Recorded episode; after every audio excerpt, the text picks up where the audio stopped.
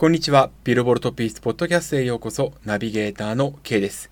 10月13日水曜日の夕方に録音をしております。どうぞよろしくお願いいたします。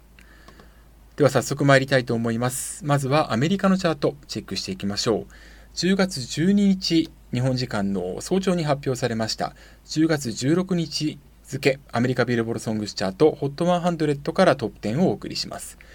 10位先週からワンランクアップ、ウィズキッド featuring ジャスティン・ビーバー・テムズ、Essence。9位先週と変わらず、ドレイクフィーチャリング21サベージプロジェクトパット、ナイフトーク。8位先週から2ランクアップ、デュア・リパ、Levitating。7位先週から1ランクアップ、ドージャ・キャット featuring シザ、Kiss Me More。6位先週から1ランクアップ、オリビア・ロドリゴ、 good 4 u。5位先週から1ランクアップ、エド・シーラン、 Bad Habits。4位先週と変わらず、ドレイク featuring フューチャー・ヤング・サグ、 Way 2 Sexy。3位先週から2ランクアップ、ウォーカー・ヘイズ、 Fancy Like。2位先週から1ランクアップ、リル・ナズ・ X and ジャック・ハーロウ、Industry Baby。そして1位は先週から1ランクアップ、ザ・キッド・ラロイ with ジャスティン・ビーバー、 Stay。以上が10月16日付アメリカビルボードソングスチャート HOT100 からトップ10をお送りしました。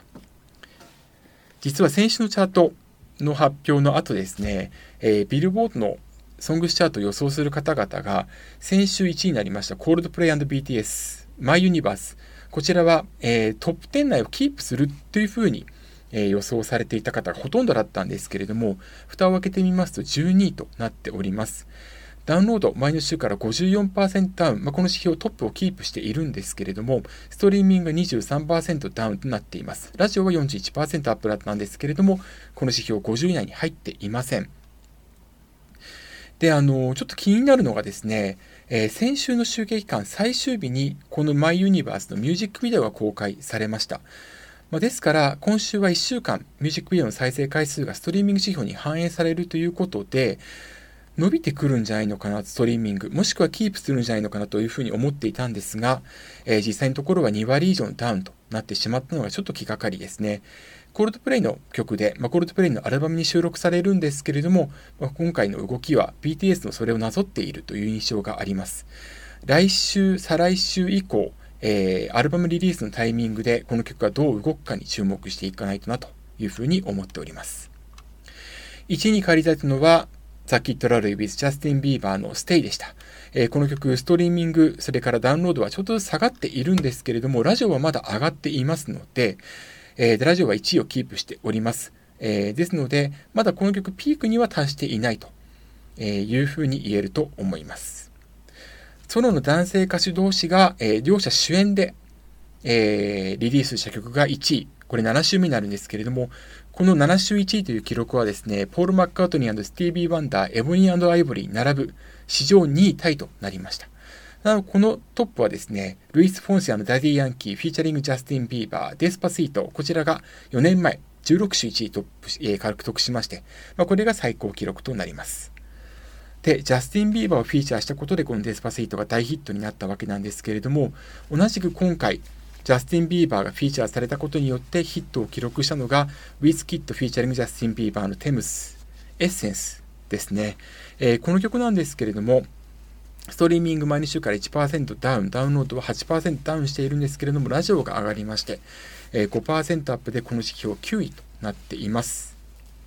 もともとはですね、ナイジェリア出身のウィズキット、それからテムズによるナンバーだったものがですね、8月に、えー、この曲のリミックスバージョン、ジャスティン・ビーバーをフィーチャーしたバージョンがリリースされたことによりまして、どんどん上がっていったということになります。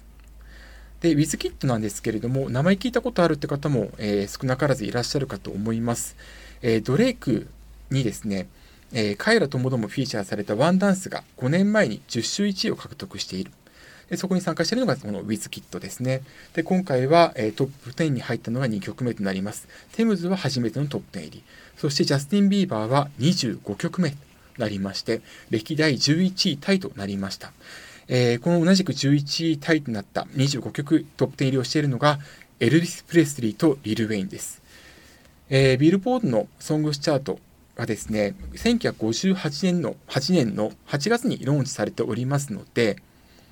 えー、プレスリーはその前からもヒットを出しているんですけれども、1958年8月以降だと25曲がトップ10入りしているということになります。一方、リル・ウェインも、それから、えー、ジャスミーバーも25曲ということで、プレス入りに並んだということになります。ちなみに、この、えー、最多トップ10入り記録を持っているのが、ドレイク54曲、え続いてマドンナの38曲ということになるんですけれども、ジャスティン・ビーバー、どれだけここから伸ばしていくのか非常に楽しみです。というわけで、まずはアメリカのチャートをお伝えしました。そして同じく10月16日付のビルボード、えー、アメリカビルボード昨年秋に出しましたグローバルチャートについてもお伝えしていきたいと思います。まずはグローバル200からいきましょう。トップ5お伝えしていきます。5位、コールドプレイ &BTS My Universe。4位、エド・シーラン、Bad Habits。3位、リル・ナズ・X and ジャック・ハーロウ、Industry Babyー。2位、CK、Love No Entity、あああそして1位はザ・キッド・ラロイ、with Justin Bieber、Stay です。そしてグローバル200からアメリカの分を除いたグローバルエクスクルーディング US。こちらは5位がリルナーズ X ジャック・ハロー、インダストリー・ベイビー。4位、エド・シーラン、 Bad Habits。3位、コールドプレイ &BTS、 My Universe。2位、CK、 Love Nwantiti、ah ah ah、そして1位がザ・キッド・ラロイ with ジャスティン・ビーバー、 Stay となっております。こちらもですね、えー、ザ・キッド・ラロイ with ジャスティン・ビーバー、 Stay が、えー、先週初登場1位記録しましたコールドプレイ &BTS、 My Universe からその座を奪取したと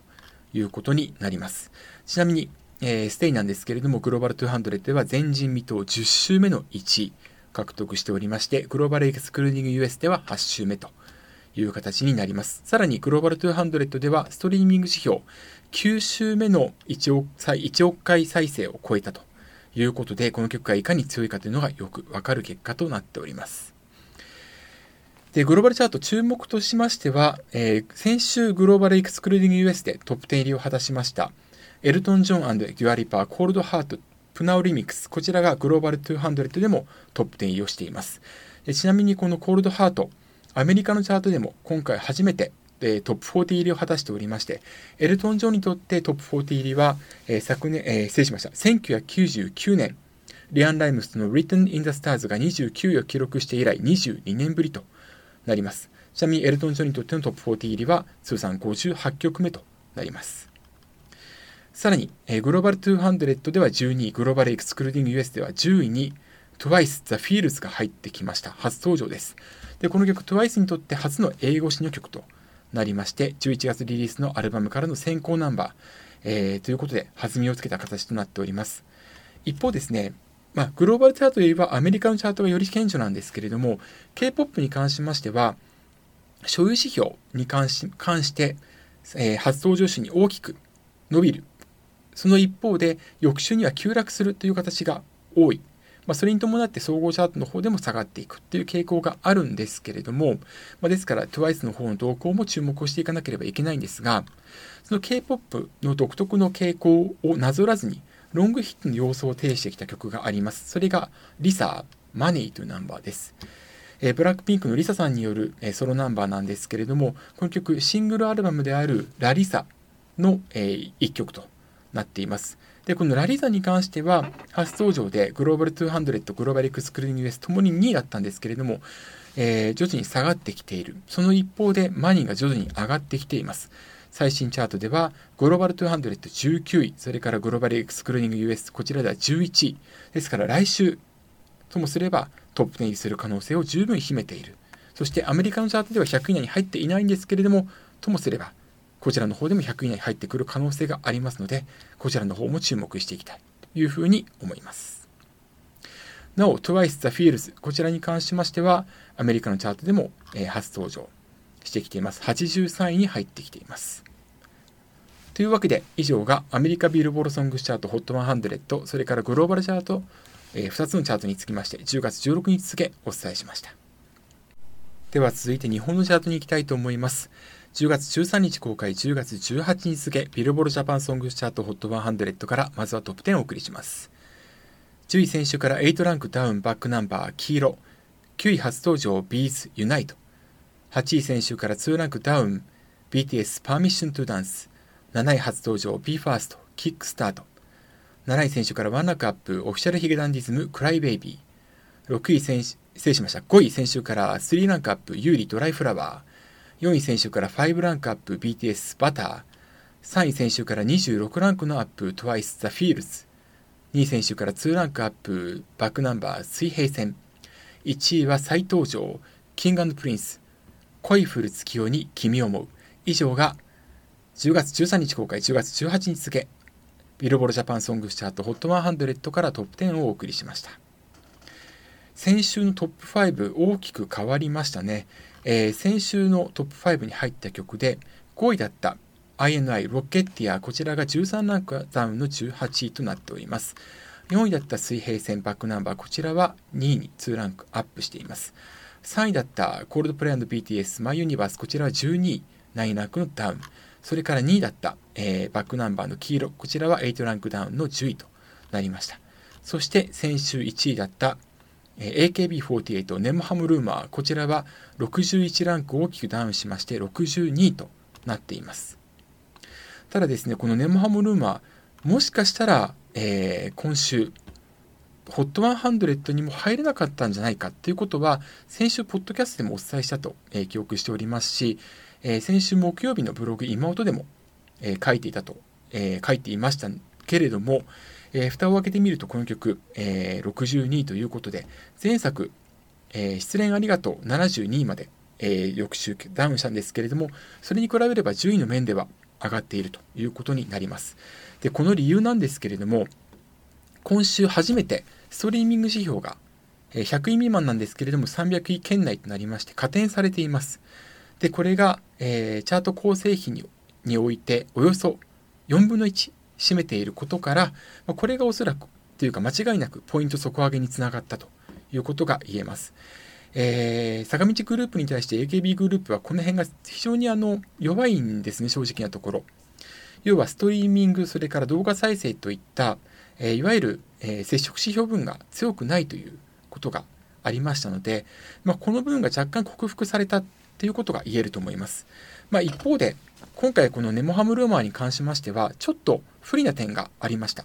というのも、えー、フラゲ日に、フィジカルセールスのフラゲ日に、えー、本来 NHK 総合で放送されていた、えー、歌コン、ここで披露される予定だったんですけれども、えー、急遽この番組が取りやめになってしまったってことも影響していると思われます。でその時の歌コンはですね、今回の集計期間の初日である10月4日の月曜日に放送されました。まあ、それも大きく影響しているだろうなというふうには見られています。で、テレビの影響が色濃く出たというのが、やはり、B え、今回バックナンバーですね。今回ですね、バックナンバー、え、2曲トップ10入り果たしているんですけれども、まず黄色に関しては、え、8ランク大きくダウンしてしまったんですが、この曲はあのフィジカルセールスもあるので、そのフィジカルセールス2周目っていうことも大きく影響しています。それでもポイント前週比60.7%ですから、例えばアイドルだったり、えー、アニメだったり、K-POP だったりといったそのフィジカルセールスに強い作品群の中にあっては非常に高いポイント推移をしているということが言えます。それから水平線、前の週から13.3%ポイントを上げてきました。で、これはですね、間違いなく10月4日、えー、月曜日、集計期間初日に放送されました、えー、TBS の簡単 TV ライブライブ、この中で90分、えー、バックナンバーフェスと称して16曲披露されたということが大きく影響している。これはもう間違いないと言えます。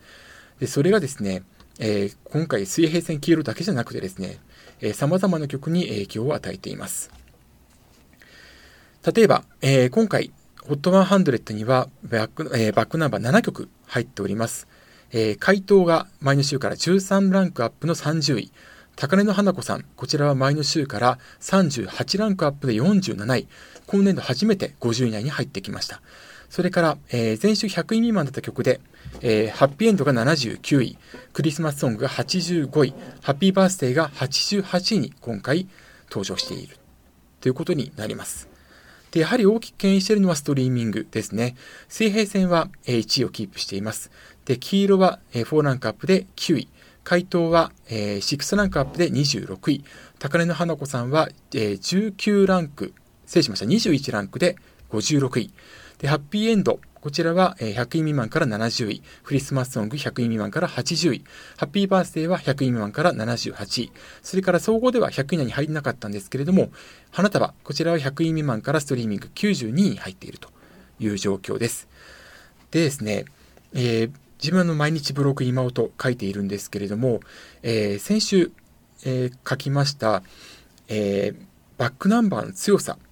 について取り上げたエントリーがですね、おそらくバックナンバーの音楽関係者の方にですね、取り上げられてツイートで、それで非常に多くのアクセスをいただきました。えー、本当にありがとうございました。読んでくださった皆さん、それから取り上げた方に感謝、えー、心から感謝申し上げます。で、あのー、そこで書いた内容なんですけれども、バックナンバーの2010年より前にデビューしまして、2010年代前半にはもうブレイクしている歌手なんですけれども、そういった歌手が、このストリーミング指標でなかなか、え、上位に上がってこないという傾向があるんですね。ストリーミングチャートで上位進出している歌手の多くは、え、2010年代後半にデビューでブレイクしている方がほとんどなんです。ですからその中にあってバックナンバー、えー、バックナンバーは極めて、えー、異例のというか、えー、素晴らしい動きをしているんですけれども、まあ、これが例えば恋愛ドラマの主題歌に起用が多かったりそれから水平線がと、えー、特筆すべき動きをしていたりとかといったことが挙げられる。あと LINE ミュージックで先行解禁したということによってサブスクサービスの中でも若年層の利用が多いサービスをまず先に解禁したことで、えー、若年層を味方に味方につけるといいますか、えー、若年層に向けてアピールしたってことが大きく影響しているんだなっていうことがまあブログで書いたんですけれどもおそらくそれは間違っていないってことが証明されたのかなっていうふうに捉えています。で今回、えー、さらに言えば、えー、スケジュール的に10月4日にそのバックナンバーの、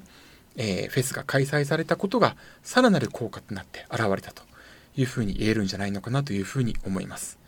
来週ともすればポイントダウンにはなっていくかもしれませんけれども、えー、非常に注目をしたいなというふうに思っておりますし、ともすればアルバムが出る可能性、そしてともすれば確か紅白出たことないので、紅白出場もあるんじゃないのかなというふうに思っておりますが、いかがでしょうか。というわけで、え以上が10月13日公開、10月18日付、失礼しました。10月18日付、ビルボールジャパンソングチャート HOT100 からトップ10をお送りしました。というわけで、えビルボールトップイスポッドキャストをお送りしました。え毎日ブログ今音書いておりますので、ぜひともチェックのほどよろしくお願いいたします。というわけで、ここまでのお相手は K でした。また来週お会いしましょう。さようなら。